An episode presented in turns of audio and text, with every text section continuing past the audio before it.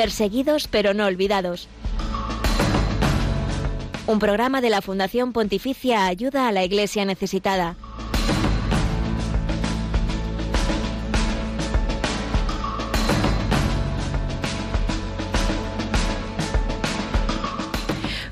Buenos días, bienvenidos a este programa de ayuda a la iglesia necesitada. Casi cinco años de secuestro en Mali por un grupo yihadista y liberada el pasado mes de octubre, la hermana Gloria Cecilia Narváez, misionera franciscana de María Inmaculada, comparte esta experiencia desde su convento en Colombia.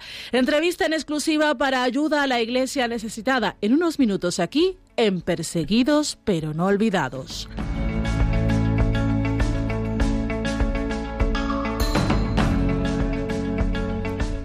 Y en el primer vídeo de intención de oración de este año 2022, el Papa Francisco habla sobre libertad religiosa, la piedra angular de todas las libertades. Por supuesto que escucharemos con atención sus palabras.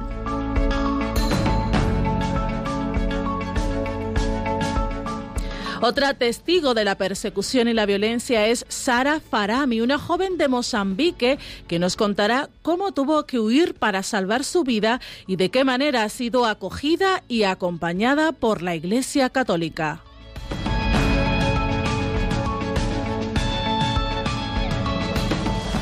Las protestas que estallaron hace unos días en Kazajistán por el precio del combustible se han convertido en movilizaciones generalizadas contra las autoridades y dejan ya decenas de fallecidos. Además de esta situación, descubrimos cómo se comporta la situación de la libertad religiosa en ese país de Asia Central, donde se esperan cambios con el mandato del presidente Kasim Yomar Takev.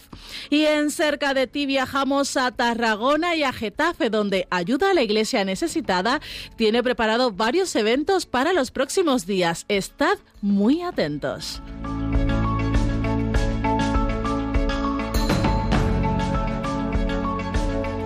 Y felices de este reencuentro de cada jueves, te compartimos también las redes sociales donde nos puedes seguir. Estamos en Twitter, somos Ayuda Igles Neces. En Facebook somos Ayuda a la Iglesia Necesitada. Y por supuesto, tenemos nuestra cuenta de Instagram, nuestro canal de YouTube. Saludamos inmediatamente a Javier Esquina, que pone manos, como siempre, manos mágicas a los controles de este programa. Buenos días, Javi. Hola, buenos días, Gladys. ¿Qué?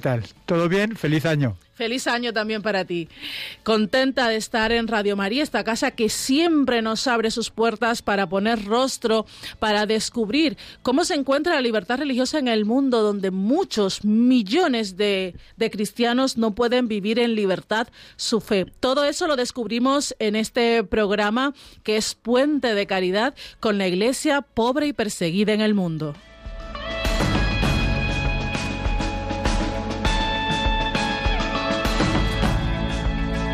Y como os comentaba, la falta de libertad religiosa en muchos países hace que miles de cristianos sean perseguidos y discriminados por su fe.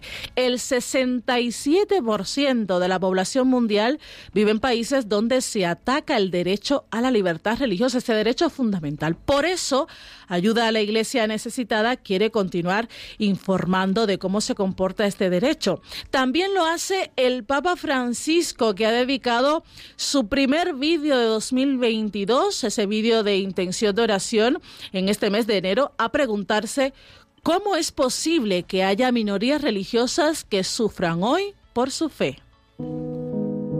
¿Cómo puede ser que actualmente muchas minorías religiosas sufran discriminaciones o persecuciones. ¿Cómo permitimos en esta sociedad tan civilizada que haya personas que sean perseguidas simplemente por profesar públicamente su fe?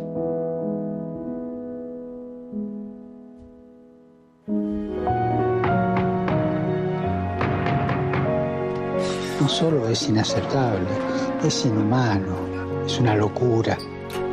La libertad religiosa no se limita a la libertad de culto, es decir, a que puedan tener un culto el día que prescrito por sus libros sagrados, sino que nos hace valorar al otro en su diferencia y reconocer en él a un verdadero hermano. Como seres humanos tenemos tantas cosas en común que podamos convivir acogiendo las diferencias con la alegría de ser hermanos. Y una pequeña diferencia o una sustancial diferencia como es la religiosa no opaque la gran unidad de ser hermanos. Elijamos el camino de la fraternidad, porque o somos hermanos o perdemos todo. Recemos para que las personas que sufren discriminación, que sufren persecución religiosa, encuentren en las sociedades en las que viven el reconocimiento y la dignidad que proviene de ser hermanos y hermanas.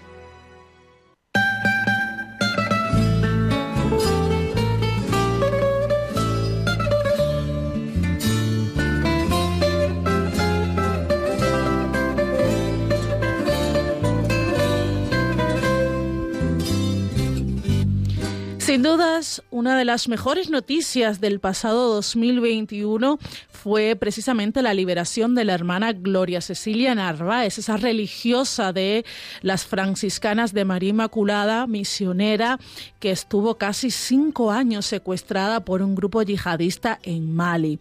Como decía, fue liberada el pasado mes de octubre y la hermana Gloria hoy se encuentra en el convento de la congregación en Pasto, al sur de Colombia, donde ha concedido una entrevista en exclusiva para la Fundación Ayuda a la Iglesia Necesitada allí en Colombia.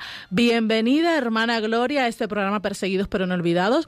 Ahora que han pasado unos meses de su liberación, me imagino, nos imaginamos que seguirá siendo pues difícil asimilar todo lo que ha vivido estos casi cinco años. ¿Se puede mantener la fe y la esperanza en una situación así?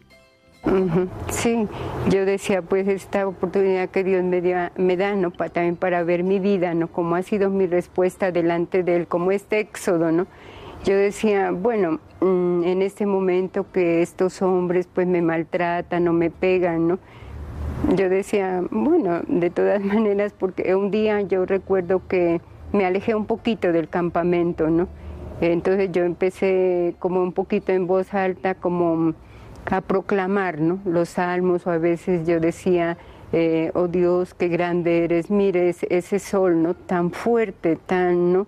Eh, nunca había tenido oportunidad de verlo en una colina de arena, en una montaña de arena, ¿no? de estar como tan cerca. ¿no? De verdad, ¿no? todo eso yo alababa y bendecía y cuando ellos pues en sus insultos fuertes, yo me acuerdo que con un jefe yo tuve una experiencia que para mí sí fue un poco dolorosa, ¿no? Cuando él se, expresaba ante Dios, decía, a ver si ese tal Dios te saca de aquí, ¿no? Pero con palabras fuertes, ¿no? Entonces yo me, me, estremecía de lo que este señor decía, ¿no? Y los otros se reían. Entonces yo me acerqué y le dije, mire jefe, le digo, eh, por favor, le digo, no más respeto para con nuestro Dios. Él es el creador, le digo, y de verdad a mí me duele mucho que usted se, exprese de él de esa manera, ¿no? Como con insultos, ¿no? Si es que ese te va a sacar, si ese, ¿no? Bueno, pero demasiado fuerte, ¿no? Como se expresaban, entonces yo le dije así, entonces se quedaron mirando entre ellos y yo me vine, ¿no? Pero yo les dije, no, de esa manera no, no se expresen de Dios, porque hasta maldecían, ¿no? Entonces para mí era durísimo eso escuchar, ¿no? Porque nosotros con tanto respeto a nuestro Dios creador, ¿no? Pero en esos momentos duros yo decía, Dios mío, ¿no? Pues yo te pido que ellos se llenen como de esa paz, ¿no? Y te alaben, porque ellos hacen su oración cinco veces, ¿no? Y aclaman tu nombre y te llaman. Y yo sé que tú los escuchas, porque tú haces salir el sol para buenos y malos. Tú los escuchas, tú atiendes lo que ellos em, en este momento te están pidiendo. El Señor me dio mucha fuerza y la Madre Caridad intercedió mucho por mí y toda esa espiritualidad que yo viví, eh, que yo experimenté en mi formación y en la vivencia fraterna con mis hermanas, pues me ayudó a crecer, ¿no? Es increíble la fuerza y, la valentía que ha tenido usted, eh, hermana Gloria, para hablar así con sus secuestradores. También esa fuerza supongo que, que sale de tantas personas que estuvimos rezando por usted también desde este programa. Por ejemplo, las personas a las que servía en su misión de Carangazo, de los que hemos visto un vídeo celebrando su liberación hace muy poquito tiempo en las redes sociales. ¿Por qué cree, hermana Gloria, que estas personas de Caraganzo se alegraron tanto? Bueno, no, yo creo que pues todas las hermanas allá, todas las que han estado, nosotros que ¿no? estuvimos, nuestra presencia es fraternal, no es de escucha a la gente. Ellas vienen, se sientan, porque dentro de la cultura pues el tiempo no importa, ya no hay reloj, ¿no? ni hay prisas, ni hay un activismo, sino hay todo el tiempo para conversar. Y si uno llega a la casa, pues ellos le pasan el platón de to, de esta masita de maíz con un poco de salsa, ¿no? Y ahí comemos todas en signo de unidad, ¿no? Todo se coge de lo mismo para comer. Entonces había esa confianza, ¿no? Que ya llegaban a cualquier hora de la, del día o de la noche, Gloria, tenemos este problema, el niño está enfermo, ¿no? Entonces nosotros ya vamos al centro de salud, eh, aquí lo vemos la temperatura, el peso, si tiene fiebre, lo envolvemos en una toallita mojada y vemos si le pasa, le damos un cuartico de paracetamol para que se le baje la fiebre, ¿no? Entonces también enseñándoles y esa cercanía, pues de que nosotros también cuando hacían sus fiestas, porque ellas celebran prácticamente eh, cuando es el Ramadá, la fiesta del ayuno, el último día que termina hacen una gran fiesta y nosotros pues vamos, las visitamos en la familia y siempre en un lugar hacen pues hay el balafón, ¿no? que es un instrumento que se hace con las calabazas, entonces que hacen la, se hace la, música, ¿no? se enciende la música y bailan las mujeres y nosotros también ya pues aprendimos su manera de danzar y ya nos poníamos con ellas también a celebrar, ¿no? Entonces yo creo que esta cercanía y esta sencillez de todas las hermanas, ¿no? Hizo que la gente se acercara, ¿no? Porque nosotros no teníamos, pues de verdad no había portones cerrados ni cosas, ¿no? Ni muros ni nada, sino que ellas fácilmente podían llegar a cualquier hora y decían estoy enferma, nosotros ya tomarle la temperatura, tengo una llaga en el pie, en la mano, a ver, venga, si la curamos, ¿no? Bueno, recordamos que la, hermana Gloria estaba cumpliendo su misión en Malí y nos está hablando precisamente pues de, esa misión en, Carangazo. Eh, hermana, ¿cuál era su principal trabajo con estas personas? Especialmente, cuéntenos esa labor que eh, hacéis en Mali o que hacíais en Mali para dar dignidad a las mujeres de allí. Sí, el trabajo con las mujeres, bueno, como casi la congregación en Malí eh, ha hecho presencia ya casi 25 años, ya estábamos para cumplir los 25 años. Eh, dentro de esto, la promoción mm, de la mujer. en este sentido, nosotros empezamos a trabajar en la alfabetización eh, porque sabemos que la mujer allá pues no tiene la oportunidad de ir a la escuela, ¿no? Los hombres son los que van a la escuela, la mujer es para hacer los oficios, para ir a traer agua a los pozos, para ir a traer la leña, para barrer, para hacer los oficios. Y pues es la que tiene que mm, educar los hijos, alimentarlos y en este sentido nosotros hicimos eh, nos desplazamos como a 17 o 18 veredas, nos desplazábamos las hermanas que estábamos ahí, preparamos unos animadores en el sentido de eh, unas metodologías propias para poder trabajar con la mujer y enseñarle a leer y a escribir, ¿no? Entonces nosotros primero llegamos a las mujeres, las mirábamos, ¿no? Cómo estaban, ellas en sí nerviosas, temblaban, ¿no? Entonces empezamos a hacer como unos pequeños ejercicios de psicomotricidad, ¿no? Eh, metiendo la lana por unos huequitos, eh, bueno, no les hacíamos aplaudir, bueno, contar con los deditos, así, ¿no? Con los deditos de las manos, ¿no? Salir a coger piedritas, palitos y poder enseñarles a contar, ¿no?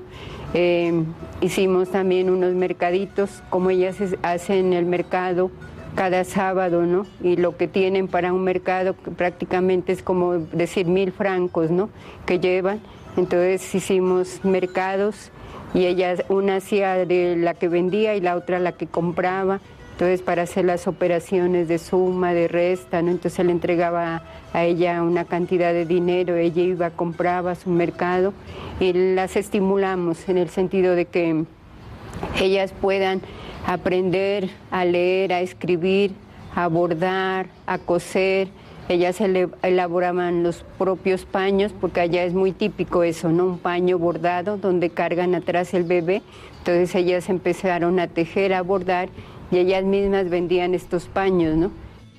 Sin duda, hermana Gloria, es un trabajo eh, integral, ¿no? Porque va más allá de la educación, es también formación en valores, es prepararlas también para la vida. Así que enhorabuena por ese, ese trabajo que, que es con las mujeres, pero que al final repercute en toda la familia, en los hijos, en los maridos y, y cambian definitivamente su forma de ver la vida, ¿no es así? Sí, fue una experiencia muy bonita esta, ¿no? Porque realmente nosotros con el hecho de dar estas formaciones a las mujeres, venían también los maridos a ver, ¿no? Y a ser parte. Y, me acuerdo los testimonios de uno de los hombres que decía, hermana, mi primera mujer pues se murió y mi hijo quedó, ¿no? Solo. Eh, tengo una segunda mujer, ella no se quiso comprometer a criarlo y de verdad ustedes nos ayudaron a sacar adelante ese bebé y ahora ya está grande, está en la escuela, ya tiene siete años, ¿no? Ya está grande y yo por eso he venido a estas formaciones porque no quiero que me pase esto, ¿no? Que mi mujer muera por el descuido que hemos tenido, ¿no? Entonces estos testimonios pues de muchos hombres que decían, ve hermana, nosotros pues económicamente no teníamos para esta atención o no sabíamos, ¿no? en nuestro medio si la mujer tenía ya los meses para ir para dar a luz, eh, no sabíamos, está en ocho meses, en cuántos meses está, pero con estas formaciones ustedes nos ayudan, si es que de verdad la, mi mujer va a tener gemelos, si es que ya cuántos meses tiene, no cuánto le falta, si está en peligro. Entonces fue una forma como de ayudar, ¿no? Y también en lo de la costura, porque las mujeres se llevaban paños, por ejemplo, que es lo típico de allá coser a sus casas, ¿no? Entonces los hombres les ayudaban también, ¿no? Yo decía, ahí pues la familia unida, los hijos les ayudaban, el esposo le ayudaba y la mujer pues también, ¿no? Y así salían adelante en la familia. Entonces con los hombres también logramos esto, ¿no? Qué bueno que la Iglesia esté presente, pues también en medio de la familia, que al final es el pilar fundamental de, de nuestra sociedad. Y bueno, no solo en Mali, también en todo el mundo la Iglesia tiene esa labor en la raíz de lo que de lo que es la sociedad, ¿no? ¿Qué cree usted, hermana, que les llamaba más la atención a estas personas de la forma de vivir eh, de vosotras como, como misioneras? ¿Y por qué? ¿Por qué los misioneros pueden ser un objetivo para terroristas como, por ejemplo, los que la secuestraron a usted? Sobre todo lo que le llamaba la atención era la fraternidad. No siempre nos veían unidas, siempre estábamos al servicio de la gente, disponibles, ¿no? Eh, pues por lo general yo me di cuenta que eh, dentro de la cultura, por ejemplo, las hermanas africanas, ellas no, como que no se prestan, ¿no? No son como tan cercanas, pero ellas veían en nosotros, decían, bueno, expresiones como, ven, ¿no? Qué bien, Clarita, Sofía, y ustedes cargan un bebé, ¿no? Si las ensucian no se les da nada, lo cargan atrás, ¿no? Eh, eso es mm, algo que nos llama la atención, pues, ¿no? De ver que ustedes es como que si fueran sus hijos, ¿no? Lo cambian, lo bañan, barren la casa, hacen el aseo, eh, ven que todo esté con higiene, que esté limpio, ayudan a cocinar, ¿no? Había días que se les preparaba algo especial a los niños, ¿no? Como un arrocito con pollo, algo diferente, ¿no? Porque el arroz siempre allá dentro de la cultura es para la fiesta nomás, ¿no? Pero nosotros les variábamos, entonces preparamos esto, les hacíamos unas tortillitas, ¿no? O les cambiábamos. Entonces, Yo creo que las mujeres esto les llamaba, o a la gente no le llamaba mucho la atención de vernos, o había, por ejemplo, decía, murió esta, o esta persona, eh, es musulmana, está enferma, ¿no? nosotros sin diferencia no íbamos a, a ver, a visitar, ¿no? Entonces ellos nos manifestaban, no se la puede llevar porque no, no tenemos un vehículo, entonces nosotros estamos disponibles, ¿no? Ahí está el carrito que ese es para todos de ustedes, entonces ustedes suban, ya así era, ¿no? Bueno, eh, si ahora mismo te has incorporado, has sintonizado Radio María, te cuento que estamos en el programa Perseguidos pero no olvidados de ayuda a la Iglesia necesitada y estamos escuchando las declaraciones de la hermana Gloria Cecilia Narváez, que fue secuestrada por un grupo yihadista casi cinco años en Mali y gracias a Dios su liberación tuvo lugar el pasado mes de octubre de 2021. Hermana Gloria, un momento difícil precisamente durante su cautiverio fue cuando falleció su madre sin poder despedirse de usted. Sin, sin embargo, nos ha contado que ha sido un consuelo saber que sus hermanos de congregación estuvieron ayudándola hasta su muerte, acompañándola, incluso cuando falleció estaban con ella en su casa, ¿no? Fueron a mi casa como que si fuera su mamá, la visitaron, le llevaban la comunión, hasta el último día de su muerte la fueron a cambiar, ¿no? Porque pues eso fue algo bonito, también un detalle muy bonito de nuestra, de, pues, de fraternidad, ¿no? De amor, poder compartir también en medio de este, de este acontecimiento de mi mamá estar ahí, pendientes de ella, todas de diferentes fraternidades iban y la visitaban como que si fuera su mamá. Y estuvieron en el entierro, todo. Y todos estos años en que estuvo secuestrada, eh, ha habido muchas personas que hemos estado rezando por su liberación. Incluso los servicios de inteligencia de España también estuvieron involucrados en, en esa liberación. Usted en otras ocasiones ha dicho que esta liberación ha sido gracias a Dios. ¿Ha sentido esa ayuda concreta de Dios durante este tiempo en que estuvo secuestrada, hermana? Bueno, un momento muy duro que tuve, bueno, cuando estuve sola, ¿no? Entonces, cuando quedé sola, yo me acuerdo que me cogió un grupo y yo me di cuenta que me vendían. De un grupo a otro, me seguían vendiendo, ¿no? Entonces, mm, decían, porque yo los escuchaba, ¿no? Decía, la compramos a esa, déjala, bueno. Entonces, eh, yo me di cuenta en un momento en que yo me alejé un poco del campamento y vi como una camioneta que venía con un jefe y él venía con un, hombre deforme. Entonces me impresionó de verlo, ¿no? Y atrás traía muchas metralletas y armas y el grupo atrás, ¿no? Entonces yo lo vi, el hombre me conocía y me dijo, Gloria, ¿no? ¿Qué haces? ¿Qué haces? Entonces yo le dije, jefe, le dije, un grupo me tiene y está, le indiqué, ¿no? Está por este lado. Entonces el hombre cogió su carro y se dirigió donde estaba el campamento del grupo y habló con el jefe. Entonces yo me fui más atrás despacio y me fui al campamento donde ellos me habían hecho. Entonces yo me di cuenta que en este momento el jefe se, se puso furioso. Entonces vino con una cadena y vino con, como con un cuchillo, ¿no? Me quería cortar las venas, ¿no? Entonces me dijo, eres una, bueno, me empezó a insultar, ¿no? Eres un perro de iglesia, ¿por qué tienes que hacerte ver de ese jefe? ¿Quién te dijo que tenías que ir allá, no? ¿Por qué tenía que venir ese jefe? Te voy a amarrar y te pongo cadenas y ahí vas a estar, ¿no? Y no vas a salir de este campamento. Entonces en ese momento, cuando el hombre se acercaba ya a ponerme las cadenas y me quería cortar las venas, ¿no? Dijo, te mato de una vez. Entonces llegó un hombre moreno, él, gordo, buena, bien acuerpado, ¿no? Entonces lo cogió así y lo retiró de una, le dijo, no le hagas daño a esa. Dijo, no le hagas daño, ¿no? Entonces se lo llevó para allá y entonces yo lo vi, yo dije, Dios mío, ¿no? Como tú en este momento de verdad mandas tus ángeles para que me libren, ¿no? Y al fin fue como el ángel de la guarda, como que me sacó de todos esos campamentos y de ese negocio que hacían esos grupos de venderme, de venderme a uno, a otro, a otro, ¿no? Entonces él me sacó y ya me entregó a otro jefe. Yo creo que vi claramente, ¿no? Cómo Dios actuaba y me salvaba. Y la Virgen Santísima, los ángeles de la guarda, la Madre Caridad intercedía por mí. Sí. Sin duda alguna el Señor puso su mano y gracias a eso la tenemos con nosotros, hermana.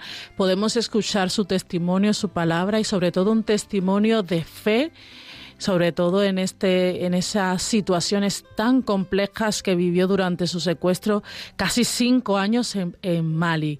Agradecidos con este testimonio, con este compartir de la hermana Gloria Narváez, religiosa de las franciscanas de María Inmaculada, superviviente de un secuestro de yihadistas en Mali, África.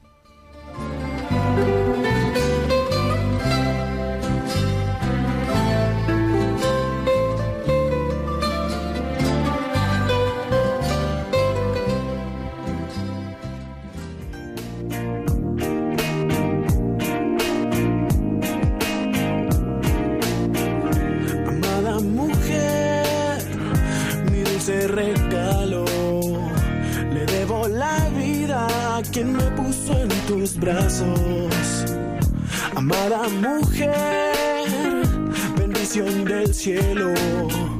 Me miro en tus ojos y me siento tan pequeño. Hoy hay más cristianos perseguidos que en los primeros siglos de la Iglesia. Nadie habla de ellos. Nosotros sí. Perseguidos pero no olvidados un programa de ayuda a la iglesia necesitada en Radio María.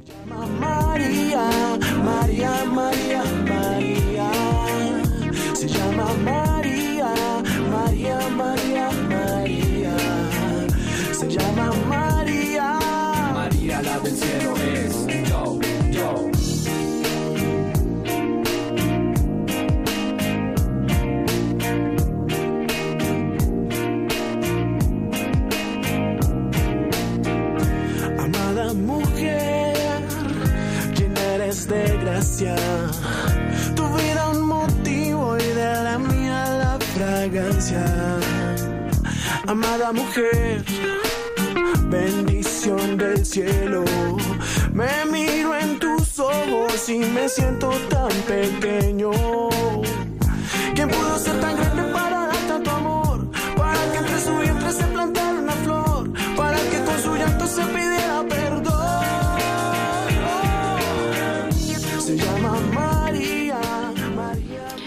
Amada mujer de Estación Cero es la música que estamos escuchando ahora mismo en Perseguidos pero no olvidados y con esta música aprovechamos para darle la bienvenida a otra amadísima mujer del Señor, a Raquel Martín. Bienvenida Raquel. Muchísimas gracias, Glais Carbonell. Un abrazo enorme también para Javi, para esta estupenda casa Radio María y para toda nuestra audiencia todas las semanas aquí en esta emisora. Un placer tenerte con nosotros. Seguimos en Perseguidos pero no olvidados. María, la del cielo es yo, yo.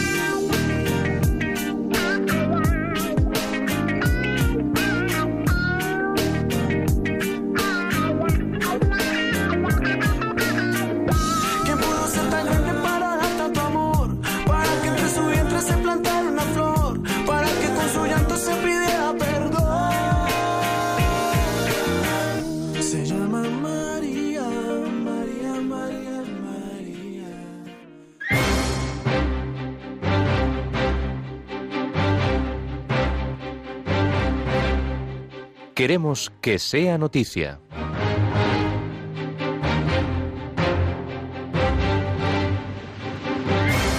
Los obispos católicos de Kazajistán piden oración por la paz en el país. El arzobispo Tomás Peta ha hablado en televisión con ocasión del Día del Luto Nacional declarado el lunes, el 10 de enero, en el país, haciendo un llamamiento a los conciudadanos a hacer todo lo posible por resolver de manera pacífica la situación actual del país. En un mensaje en ruso enviado también a la Fundación Ayuda a la Iglesia Necesitada, el arzobispo de la Arquidiócesis de María Santísima de Astana, sede episcopal de la Iglesia Católica que cubre el norte de Kazajistán, ha lamentado los trágicos incidentes de las últimas semanas. Cerca de 200 personas han perdido la vida en los conflictos, aparentemente desencadenados por las protestas debidas al aumento de los precios de los combustibles. Líderes cristianos y musulmanes en Mozambique condenan la violencia y llaman a la paz. Los líderes religiosos cristianos y musulmanes han declarado su firme unidad y nuestro unánime rechazo han asegurado a los actos terroristas y extremistas, así como su compromiso de caminar codo con codo a favor de la paz y la fraternidad. También han ratificado su compromiso de seguir trabajando en la defensa del verdadero sentido de la religión. En los últimos días, una treintena de personas, en su mayoría mujeres y niños, han logrado escapar de las manos de los yihadistas en los que habían capturado en la región de Cabo Delgado, el extremo norte de Mozambique. Desde 2017, la provincia se ha visto asolada por la violencia de estos grupos yihadistas que reivindican al Estado Islámico y se han cobrado 3.500 vidas, obligando a otras más de 800.000 personas a huir de sus hogares. La población cristiana en Israel aumenta en número, pero disminuye en porcentaje. Así es, la población cristiana del Estado hebreo continúa el ligero crecimiento numérico que la ha caracterizado desde el nacimiento del Estado, pero al mismo tiempo continúa su progresiva reducción en términos porcentuales respecto a las otras comunidades confesionales, hebreos, musulmanes y drusos, que están presentes en el país. Este es el escenario básico que dibujan los datos publicados esta Navidad del 2021 por la Oficina Central de Estadística de Israel. Según las cifras facilitadas por la institución israelí, actualmente viven en este país 182.000 cristianos, lo que equivale al 1,9 de la población nacional, mientras que en el 2020 la tasa de crecimiento registrada entre la población cristiana en el Estado judío era de un 1,4%.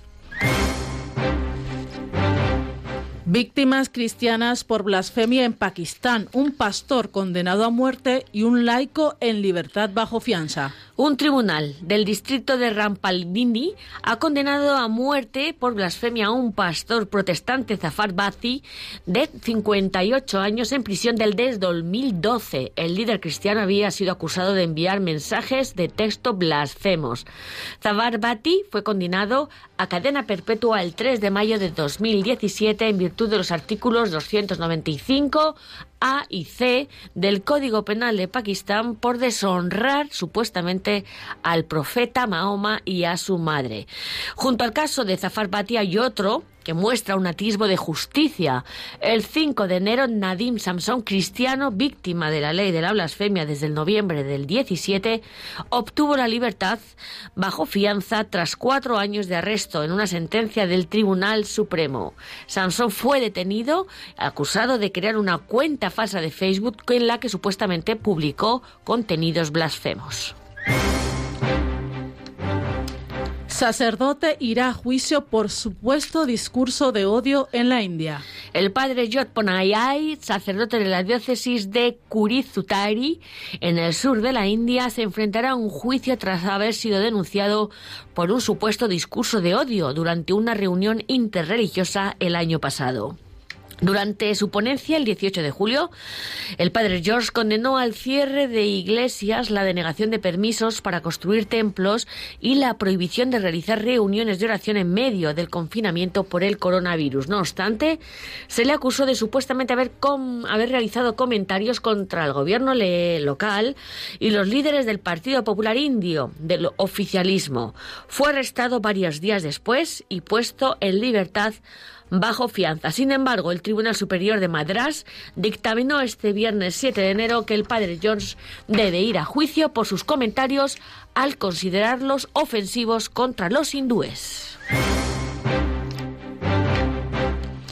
Estas y otras noticias de la Iglesia pobre y perseguida en el mundo las puedes consultar en nuestra web ayuda a la iglesia necesitada.org.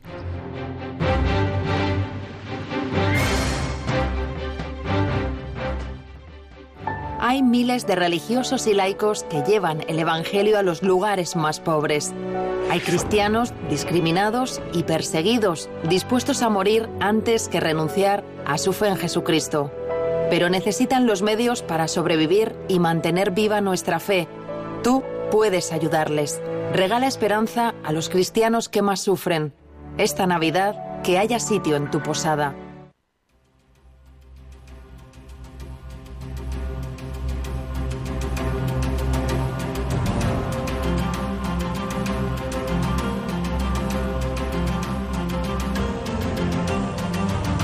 Testigos del siglo XXI.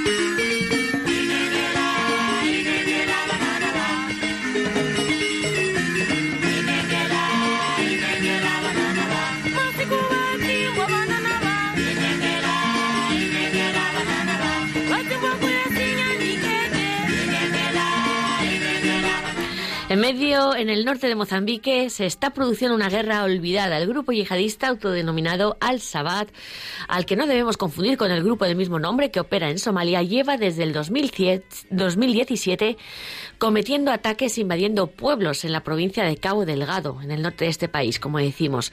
Estos ataques y los enfrentamientos con el ejército de Mozambique han provocado ya más de 3.000 muertos y casi un millón de desplazados. Muchos de estos de esta región, la más pobre del país, estamos hablando de uno de los países, pues eso, más eh, paupérrimos del mundo, ya que tuvo que huir a, a pie muchísimos de estos desplazados. Hablamos de una mujer que se llama Sara Farami, de 14 años, un adolescente que escapó por los pelos de las garras de los terroristas cuando tomaron la ciudad costera de Mozaima da Praia. Yo salí de allí, de Cabo Delgado, huyendo. Salí de allí para venir aquí a Nacala. Ahora aquí somos siete, mi madre y mis hermanos. Otras dos hermanas mías fueron secuestradas por los yihadistas de Al-Shabaab. Todavía hoy no sabemos nada de ellas.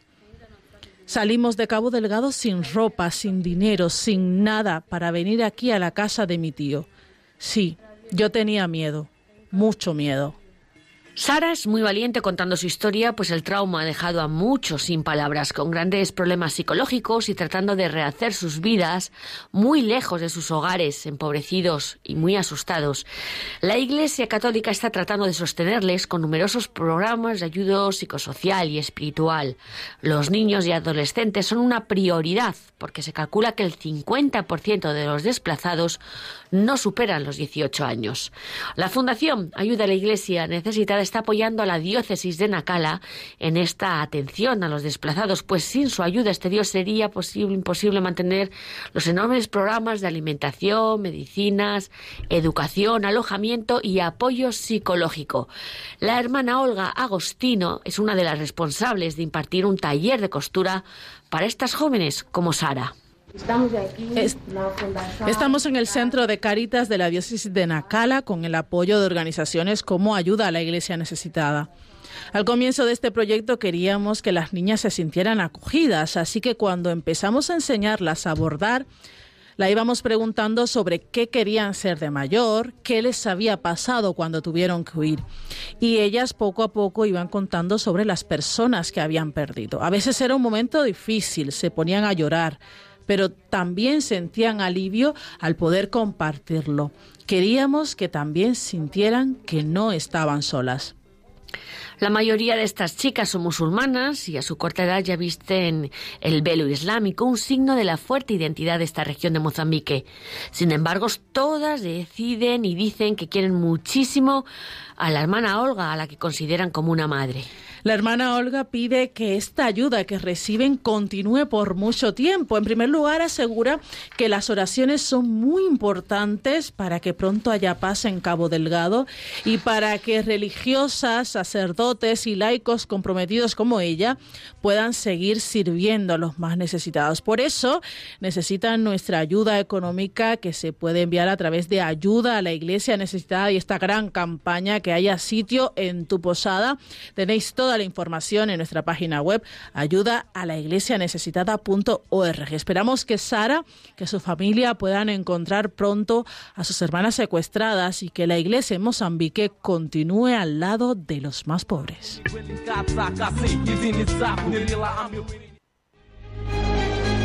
El informe Libertad Religiosa actualiza la situación de la libertad religiosa y casos de ataque contra las religiones en 196 países del mundo.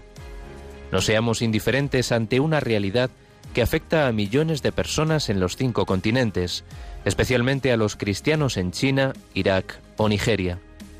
Conoce cuál es la situación de este derecho a través del informe Libertad Religiosa que edita Ayuda a la Iglesia Necesitada.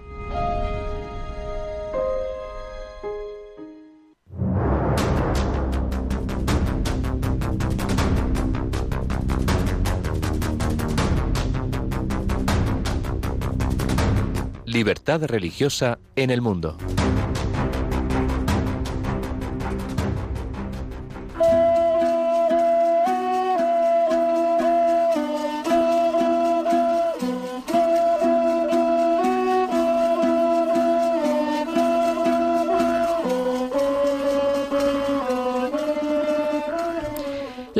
Iglesia Católica en Kazajistán, aunque pequeña en cuanto al número de fieles, en torno al 1% del total de la población, que es mayoritariamente musulmana, trabaja sin, especial, sin especiales restricciones.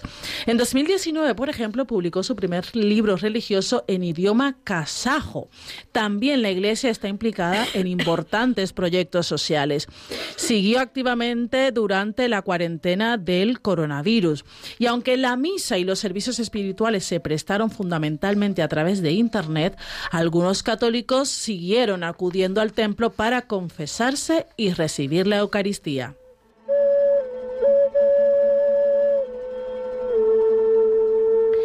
En mayo de 2019, las comunidades católica, ortodoxa y luterana firmaron un memorando en el que se establece el Consejo de Confesiones Cristianas Tradicionales, cuyo objetivo es ayudar a las autoridades kazajas a dialogar con los grupos cristianos.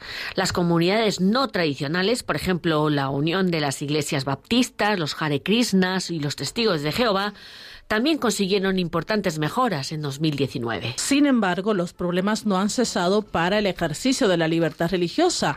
Aunque el número de casos ha descendido, en 2019 aún se han llevado a cabo 161 procesos administrativos contra individuos y comunidades religiosas. Las acciones más habituales responden a reuniones celebradas por comunidades religiosas no registradas o en lugares sin licencia. Por ejemplo, en noviembre de 2018 impusieron una multa a los miembros de la Iglesia Protestante del Avivamiento de Karaganda por celebrar un cumpleaños. En 2020 se siguieron imponiendo sanciones, especialmente después de los mayores controles establecidos a causa del COVID-19. El pastor Isaac Neyman recibió una advertencia por incumplir las medidas contra la pandemia en la reunión celebrada por su comunidad bajo su dirección el 29 de marzo en Pablolaz. Al mismo tiempo, se condenaron a pagar una multa equivalente a casi dos meses de salario por dirigir una reunión religiosa no registrada.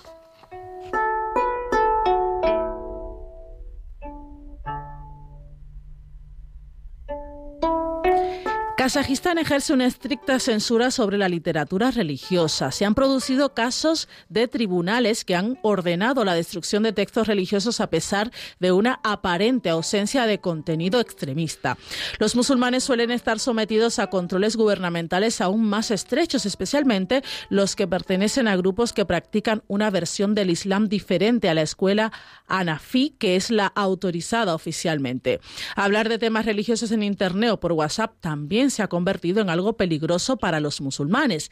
Entre los grupos islámicos no tradicionales, el más afectado por la represión es Jamaat Tabligh, movimiento misionero prohibido en febrero de 2013. En abril del 20 seguían en prisión 24 musulmanes a causa de sus creencias religiosas, la mayor parte de ellos miembros de este movimiento. La vaguedad de términos como extremismo y terrorismo han sido internacionalmente criticadas porque con frecuencia se utilizan para violar los derechos humanos, entre ellos los de la libertad religiosa, de expresión y de asociación.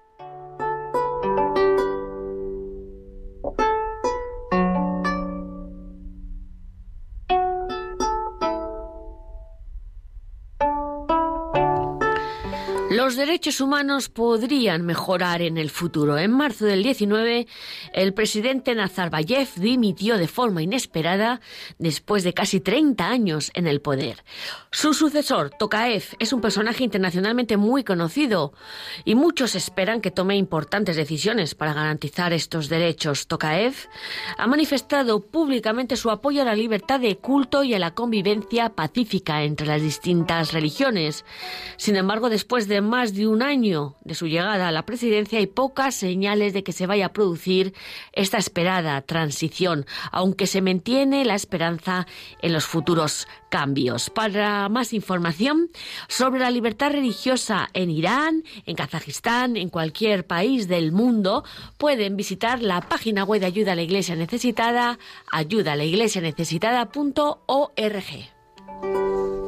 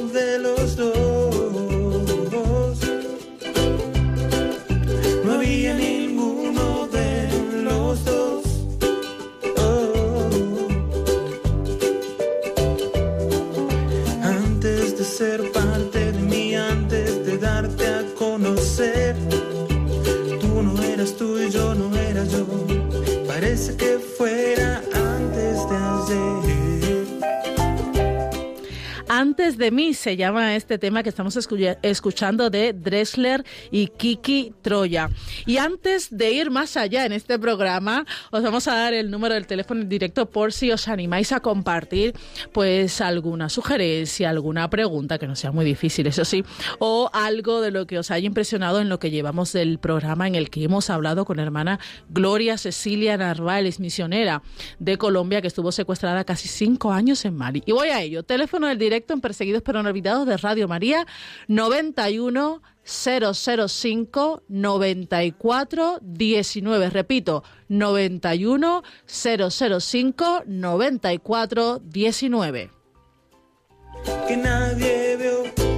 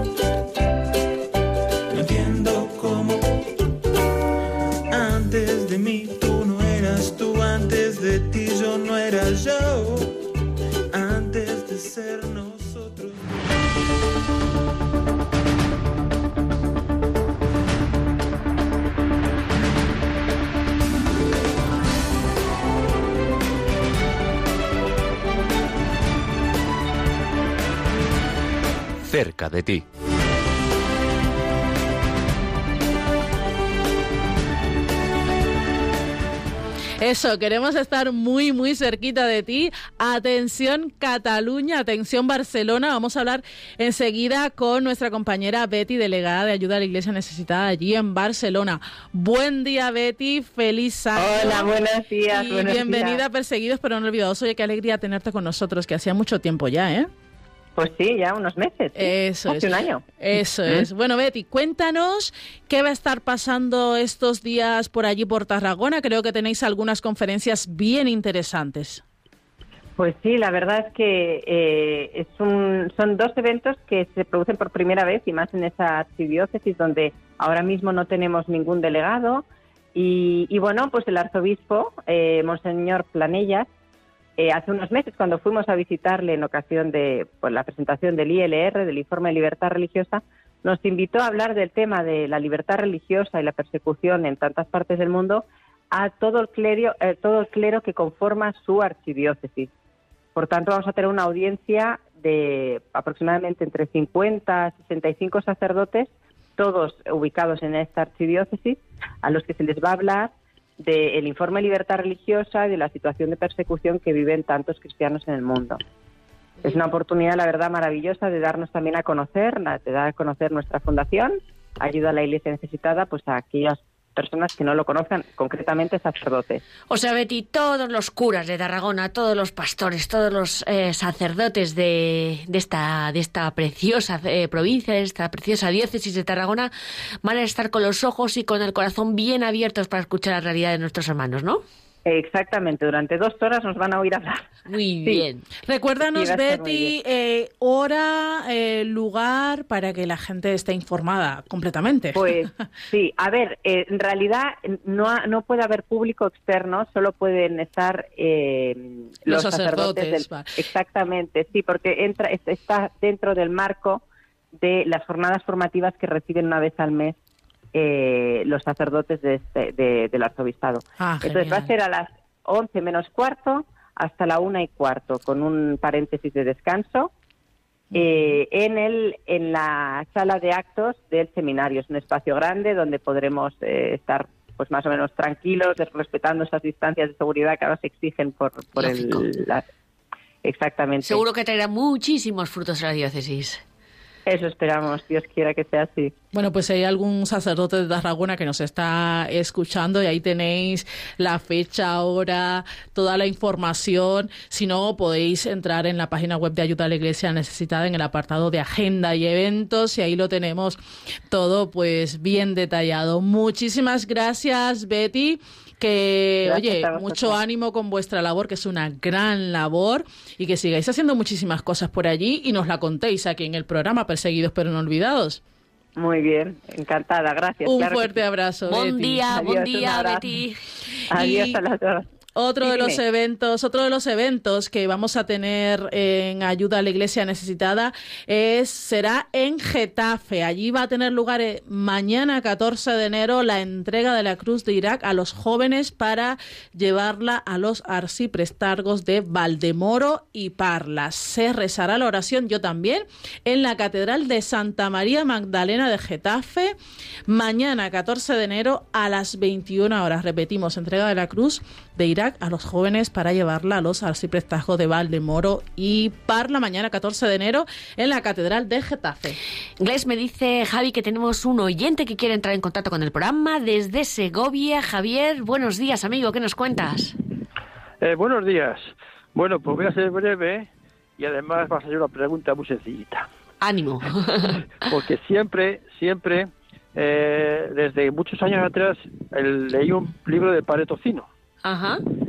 Y entonces es el padre, los iniciadores de la ayuda de la iglesia necesitada. Es correcto. Es muy, el nombre es muy raro, bueno, no es raro porque es un nombre, pero que es muy difícil para mí decirlo. Bueno, entonces, Padre Beret Fritz van Straten, alemán, holandés exactamente. Cuéntanos, Javier, ¿qué quieres contarnos?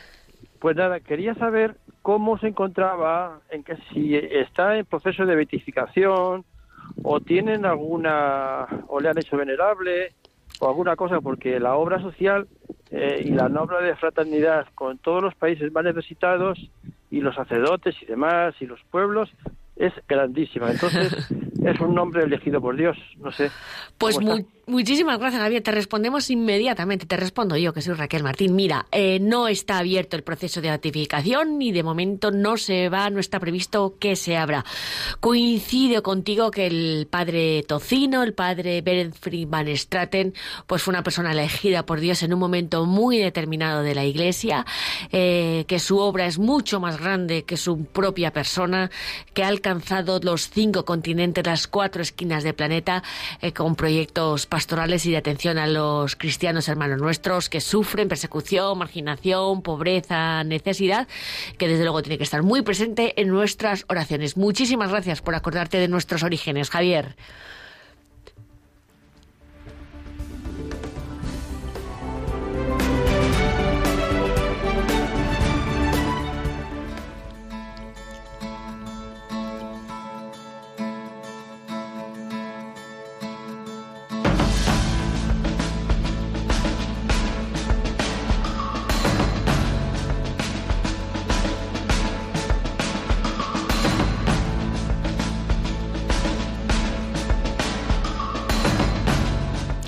Minutos finales de Perseguidos pero no olvidados este jueves 13 de enero de 2022, estrenando este año que seguro va a ser muy muy bueno con la bendición de Dios y la Virgen María. Hemos eh, entrevistado a la hermana Gloria Cecilia Narváez, misionera Mm, de Colombia, pero que estuvo secuestrada casi cinco años en Mali. Nos ha hablado no solo de su secuestro, sino también de la labor que realizan en Mali con las mujeres, con las familias y por supuesto su testimonio de fe y de cómo el Señor la salvó en su cautiverio.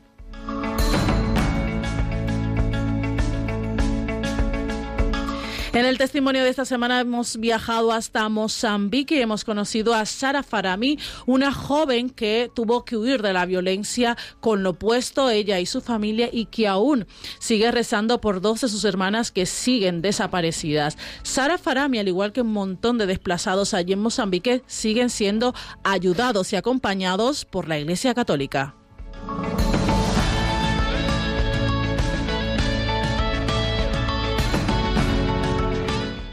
Y a propósito de todo lo que está sucediendo en Kazajistán, de esa ola de protestas que ya lleva sus heridos, pues hemos profundizado en la situación de la libertad religiosa, donde no hay grandes dificultades, pero sí han tenido lugar en estos últimos años algunos incidentes que se destacan en el informe Libertad Religiosa 2021 de ayuda a la Iglesia necesitada.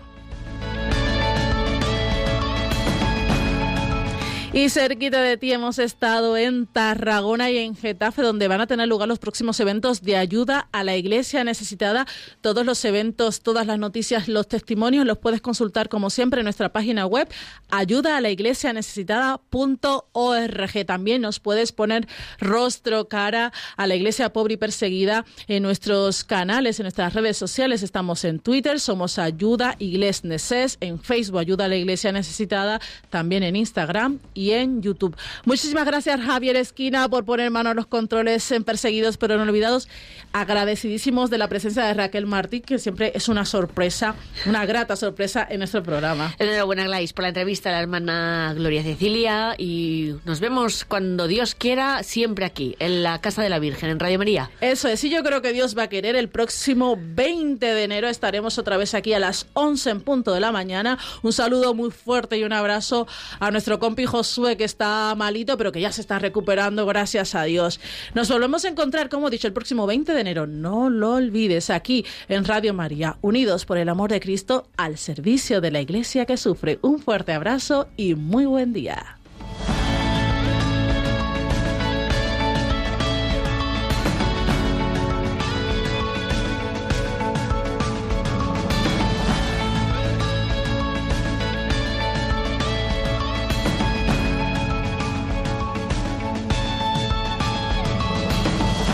Concluye en Radio María, Perseguidos pero no olvidados.